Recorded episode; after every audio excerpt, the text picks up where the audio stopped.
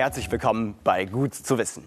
Endlich Sommerferien, endlich Taschen packen und ab nach Baggersee, Freibad und Co. Denn dieses Jahr werden sich viele für den Urlaub zu Hause entschieden haben. Aber man kann es hier ja auch ganz gut aushalten. Das Einzige, was so ein bisschen fehlt, Wellen. Wellen sind nicht nur für Physiker total faszinierend, denn jede Welle ist ja auch einzigartig. Die portugiesische Atlantikküste bietet große und kleine Wellen für alle Surfer. Andreas Heger ist begeisterter Wellenreiter und Physiklehrer. Er weiß, wie Wellen entstehen und welche sich ein Surfer wünscht. Eine perfekt geformte lange Welle. Beim Surfen braucht es viel Übung und noch mehr Geduld.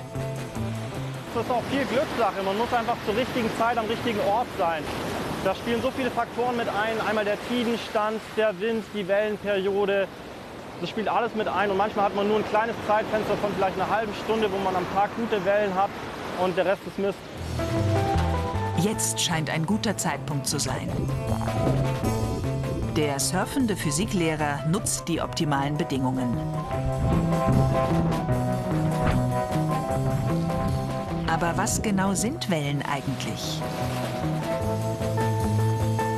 Wellen sind immer Energie, die weitergeleitet wird. Weitergeleitete Energie? Bisher sind die Wellen ja eher zahm. Zur Verdeutlichung ein Experiment. Der Physiklehrer schüttelt ein Badehandtuch. Es ist gut zu erkennen, dass sich die Welle durch das gesamte Handtuch fortsetzt. Das Schütteln ist die Energie, die weitergeleitet wird. Aber was hat eine Welle im Handtuch mit einer Welle im Wasser gemeinsam? Mehr als man zunächst denkt. Denn ob Handtuch oder Wasser, In der Regel sind Wellen nur Energie, die transportiert wird und keine Masse. auch wenn es am Strand anders wirkt, das Wasser ist nur das Transportmittel, ein Medium. Ähnlich wie die wartenden Surfer auf ihren Boards bewegen sich die Wassermoleküle eigentlich nur wenig. Die Welle selbst läuft viel schneller. Woher kommt eigentlich diese Energie, die für Meereswellen sorgt? Zum einen sind die Gezeiten dafür verantwortlich. Der Mond hält das Wasser in den Meeren ständig in Bewegung. Durch die Anziehungskraft des Mondes entstehen Ebbe und Flut und damit auch Wellen. Hauptsächlich entstehen Wellen aber mit Hilfe des Windes. Es ist entscheidend, wie kräftig und wie lange der Wind weht, denn er bringt die Wassermoleküle in Bewegung. Hier zur Verdeutlichung. Der Föhn erzeugt künstlichen Wind und damit Wellen.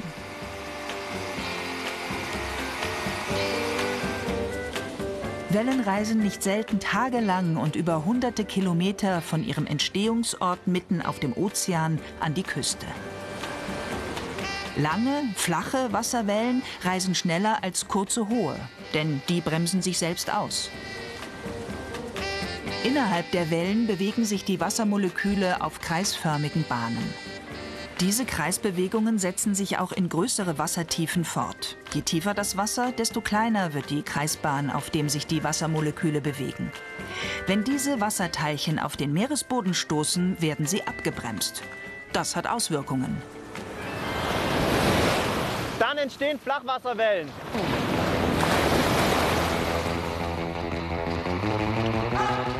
Brandungswellen sind typische Flachwasserwellen.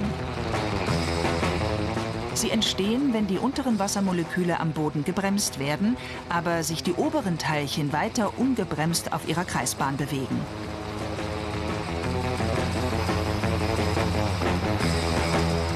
Dadurch wandern die ungebremsten Wassermoleküle immer weiter nach oben, sodass Brandungswellen sich am Ufer auftürmen und dann brechen.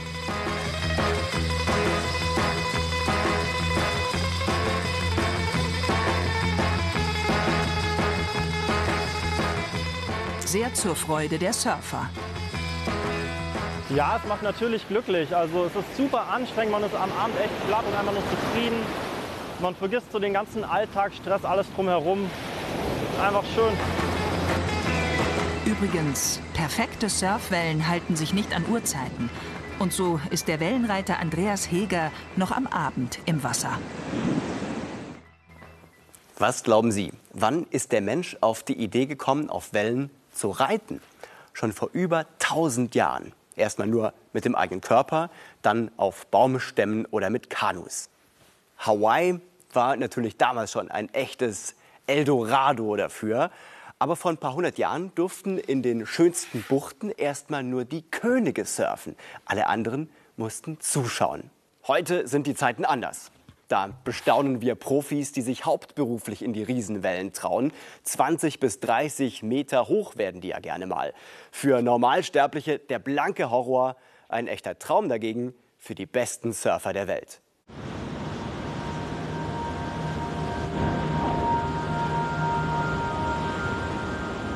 Das Gefühl, so eine Welle zu surfen, eine Riesenwelle zu surfen, das, äh, das kann man schwer beschreiben. Das ist die, die, allein die physische Macht, die physische Kraft, die in so einer Welle ist.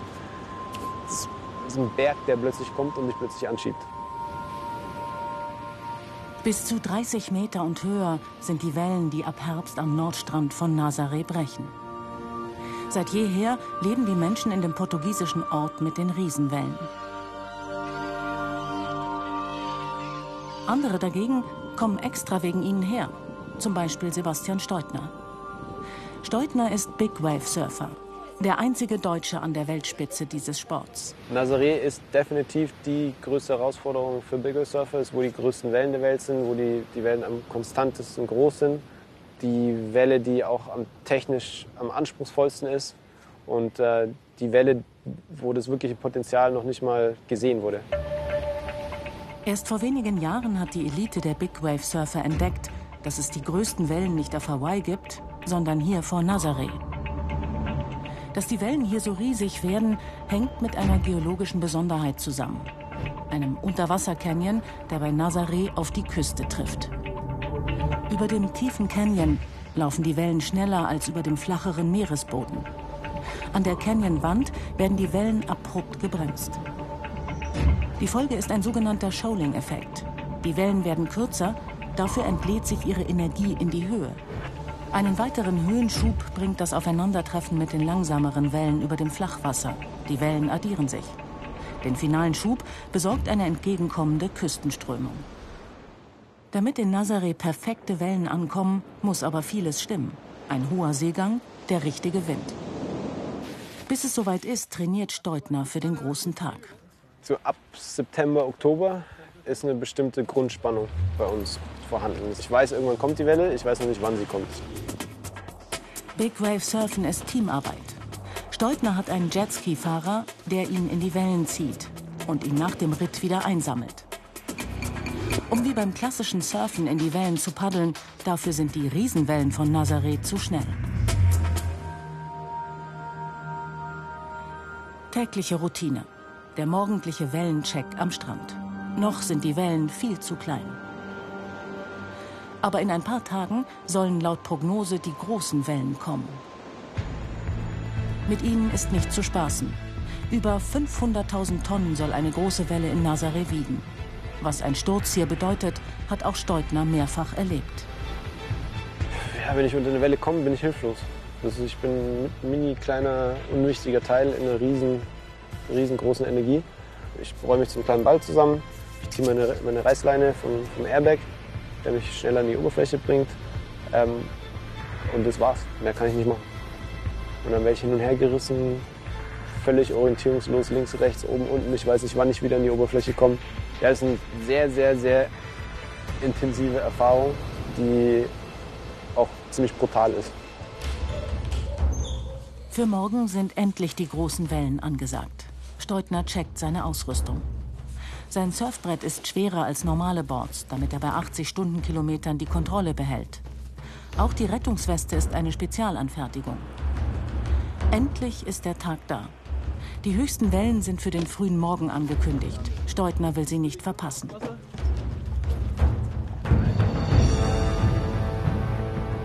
Die Prognose war richtig. Die heranrollenden Wellen sind riesig. Die perfekte Welle Vielleicht ist sie heute dabei. Bei uns ist ein Unterschied in Power, da ist ein Unterschied in Geschwindigkeit, da ist ein Unterschied in, von Anfang an, wie sich diese Welle aufbaut. Meistens ist es ein Triangle, wie so ein Dreieck, was sich dann aufbaut, wo die Energie vom Unterwassergraben und von der normalen Dünung sich verbinden. Und dann wird, es, wird die Welle ist, die ist dunkler. Also ich sehe das und spüre dann sofort, okay, die hat richtig Power. Oben am Leuchtturm steht ein weiterer Mann aus Steutners Team, Miguel, der Spotter. Sein Job, rechtzeitig die perfekte Welle zu erkennen und an Steutner und seinen Fahrer durchzugeben. Achtung, da kommt ein großes Wellenset von Süden. Eine Gruppe von Riesenwellen nähert sich dem Strand. Steutners Fahrer gibt Gas. Der Ritt auf dem Monster beginnt. Sobald ich auf der Welle bin, ist, ist, so, ist Frieden. Es ist dann nur noch ich und die Welle und ich kann mich darauf konzentrieren, was ich auf der Welle machen möchte. Und dann lasse ich komplett einfach alles laufen. Ich denke an nichts, ich, ich handle einfach nur und bin im Hier und Jetzt. Und habe diese krasseste, krasseste äh, Energie von Wasser, die mich da anschiebt. Alles ist gut gegangen. Steutner ist die Welle zu Ende geritten ohne Sturz. Es war ein perfekter Ritt auf dem Monster von Nazaré.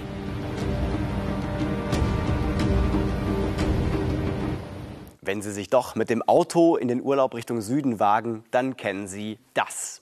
Auf den klassischen Urlaubsrouten geht es oft von Tunnel zu Tunnel zu Tunnel. Zum Glück sind das ja meistens nicht mehr die dunklen und schlecht ausgeschilderten Röhren wie noch vor 30 Jahren.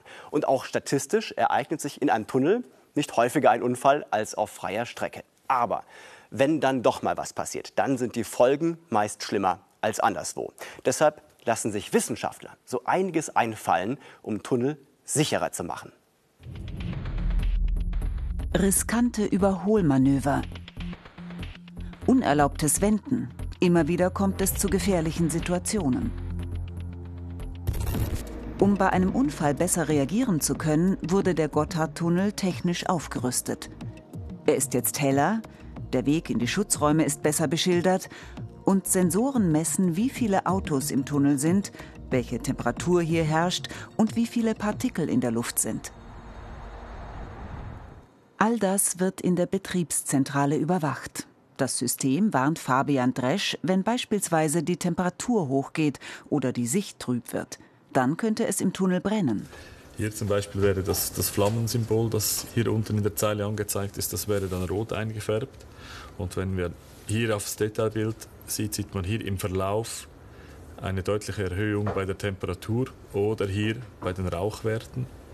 So kann man dann genau sagen, dann auf dieser, diesem Bereich, hier zum Beispiel Abschnitt 14, wäre dann das Problem, wäre das Ereignis.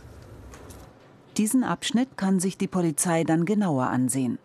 88 Kameras zeigen, was gerade im Tunnel passiert. Philipp Jordi beobachtet immer wieder haarsträubende Manöver. Die häufigsten Unfallursachen bei, im Tunnel ist ja immer so, dass entweder die Leute übermüdet sind ähm, oder das Überholmanöver, sprich das Widerhandlung gegen die Straßenverkehrsordnung zu Unfällen führen am Schluss. Dieser Autofahrer wendet mitten im Tunnel. Gegen Verstand und Verkehrsordnung. Ein anderer schläft ein und gerät auf die Gegenfahrbahn. Auch technische Defekte können einen Unfall verursachen. Dieser LKW hätte nicht in den Tunnel fahren dürfen. Eine große Gefahr sind auch überhitzte Lkw. Sie können bei einem Unfall leicht in Brand geraten. Fährt ein Fahrzeug unter dieser Brücke durch, erkennen ein Laserscanner und eine Wärmebildkamera, ob und wo genau das Fahrzeug ungewöhnlich warm ist. Diese Info wird an die Polizei weitergeleitet. Die kann das Fahrzeug vor der Einfahrt in den Tunnel stoppen und untersuchen. Ist tatsächlich ein Bereich stark erhitzt, darf es nicht in den Tunnel. Technisch aufgerüstet wurden auch die Schutzräume. Beat Walter von der Feuerwehr und Richard Kocher-Hans vom Schweizerischen Bundesamt für Straßen bei einer Begehung. Damit bei einem Brand kein giftiger Rauch in die Schutzräume ziehen kann, herrscht hier ein Überdruck. Die Luft strömt deshalb aus dem Schutzraum nach draußen. Wenn die Leute es bis hierher geschafft haben, dann sind sie grundsätzlich in der Sicherheit. Sie haben dann die Möglichkeit, dort bei den orangen Sprechtaste Kontakt aufzunehmen mit der Zentrale und äh, die können dann hier grundsätzlich warten, bis sie von den Sicherheitskräften, also von den Feuerwehrleuten abgeholt werden. Und sollte doch Rauch in den Schutzraum drücken, kommt man über einen Stollen nach draußen. Trotz aller Vorsichtsmaßnahmen, acht bis zehnmal im Jahr brennt es im Gotthard. Hier zum Beispiel wegen einer defekten Benzinleitung. Philipp Jordi kann dank der Sicherheitssysteme sofort die Feuerwehr alarmieren.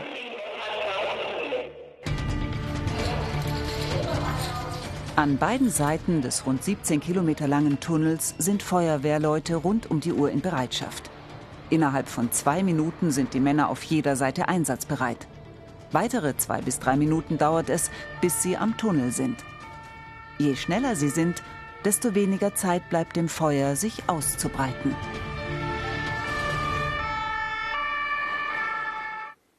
In der Schweiz gibt es neben dem Gotthard nur noch einen Tunnel, der eine eigene Feuerwehr hat. Bei allen anderen rückt die örtliche Feuerwehr an.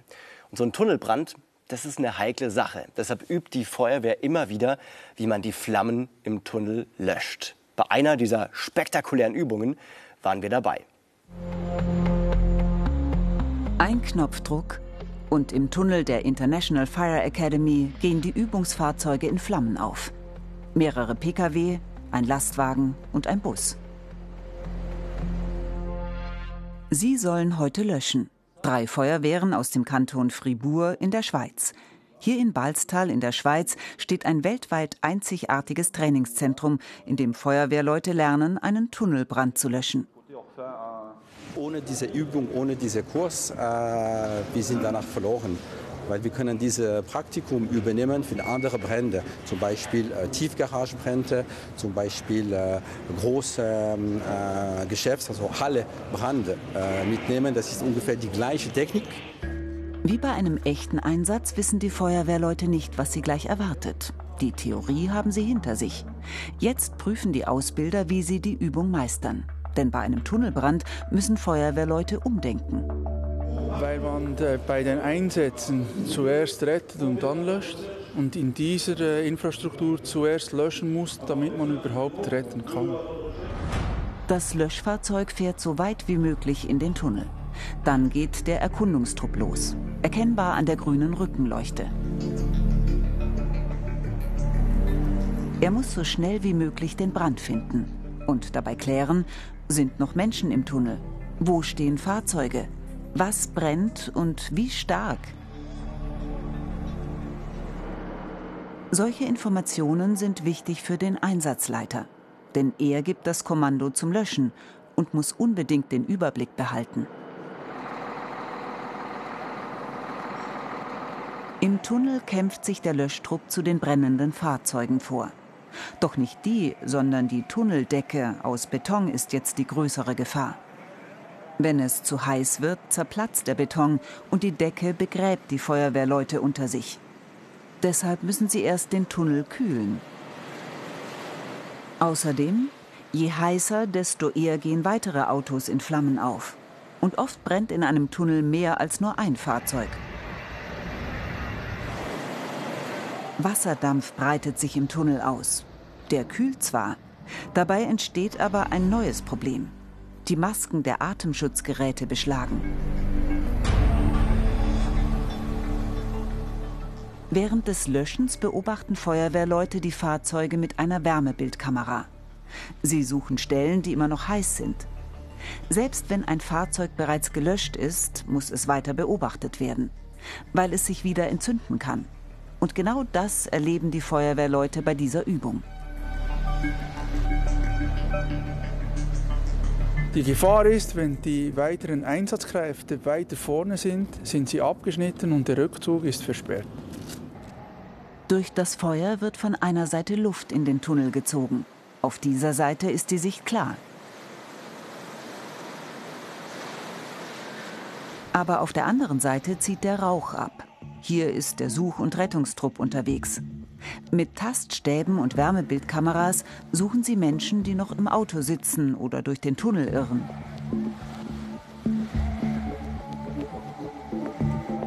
Die Feuerwehrleute kommen an ihre Grenze. Es ist schwierig, kein Fahrzeug zu übersehen. Der Rauch ist giftig.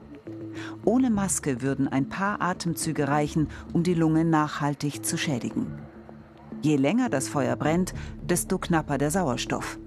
Und desto geringer die Aussichten, noch Überlebende zu finden.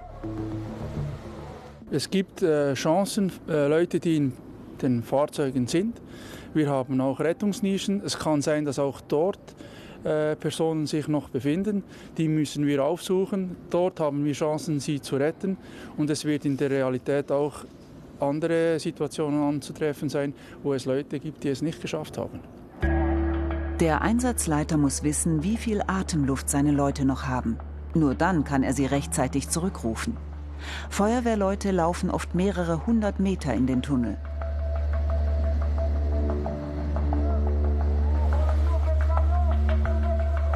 Nach gut einer Viertelstunde ist das Feuer unter Kontrolle. Eine weitere Viertelstunde später sind alle Fahrzeuge gelöscht und die Such- und Rettungsmannschaft hat jeden Quadratmeter des Tunnels abgesucht. Die Feuerwehrler kehren zurück. Wie war die Übung? Wirklich den Teamarbeit, das ist wirklich sehr wichtig und äh, wirklich alles hören, was unsere äh, Teamleiter äh, sagt und äh, alle Augen in alle Richtungen. So. alles zu tun, aber war tough und warm und super. Viel Zeit zum Ausruhen haben sie nicht, denn im Tunnel wird bereits die nächste Übung vorbereitet. Wer nicht mit dem Auto unterwegs sein mag, der kann ja auch das Fahrrad nehmen. Mein persönliches Lieblingsverkehrsmittel. Also eine Fahrradtour ist günstig, umweltfreundlich und hält fit. Und gerade während des Corona-Lockdowns haben viele das Fahrrad auch für den Alltag wiederentdeckt. Allerdings beschert der Fahrradboom auch Medizinern neuen Zulauf. Denn mehr als acht von zehn Radlern klagen über Schmerzen. Rückenschmerzen, taube Finger, zwickende Knie. In den allermeisten Fällen kann man das aber auch wieder ganz leicht beheben. Man muss nur wissen, wie. Endlich Fahrradwetter. Gefühlt Tausende radeln den Münchner Isar-Radweg entlang. Viele fahren sportlich, aber ganz und gar nicht gesund, erkennt Radergonomie-Expertin Uli Plaumann. Bei ihm fällt auf, dass er sehr stark hochgezogene Schultern hat, wahrscheinlich Probleme im Schulter-Nackenbereich nach einer längeren Tour. Viel Druck auf den Handflächen, eindeutig unangenehm für ihn nach einer längeren Fahrt. Oh, bei ihr sieht man es auch ganz, ganz deutlich. Sie sitzt viel zu tief und die Auflagefläche auf dem Pedal viel zu mittig am Fuß. Falsch auf dem Radl zu sitzen schadet dem Körper. Das geht von Taubheit in den Fingern über Schulter, Nacken, Rückenschmerzen bis hin zu einem Bandscheibenvorfall. Schuld daran ist oft die falsche Sattelposition, wie bei Sabine. Hallo Mädels, darf ich euch mal stören? Ja. Ist jemand von euch, ähm, der Probleme beim Radfahren hat? So Schmerzen in den Knien oder in den Handgelenken? Ja, ich habe manchmal Probleme in den Knien. Okay. Wo ist der Schmerz genau? Eher oben, eher unten am Knie, auf der Seite? Ähm, unten unter der Kniescheibe. Mhm. Ja. Okay. Bedeutet, du hast viel Spannung auf dem Knie. Kann erstens sein, dass du zu tief sitzt oder mit dem Sattel zu weit vorne. Uli Plaumann misst nach und stellt fest, Sabine sitzt zu tief. Der Sattel muss ein gutes Stück höher. Sabine macht eine kurze Probefahrt.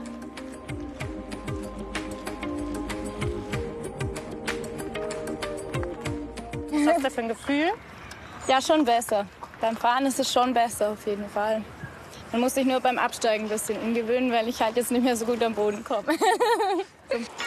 Uli Plaumann ist selbst begeisterte Radfahrerin und gibt ihre Tipps normalerweise natürlich nicht an der Isar, sondern in ihrem Laden. Für die Sitzposition auf dem Rad gibt es ein paar goldene Regeln. Für zu Hause kann man die Sitzhöhe schon mal bei seinem eigenen Laden nach folgender Faustformel einstellen. Ich zeige das einmal bei meiner Kollegin Anna.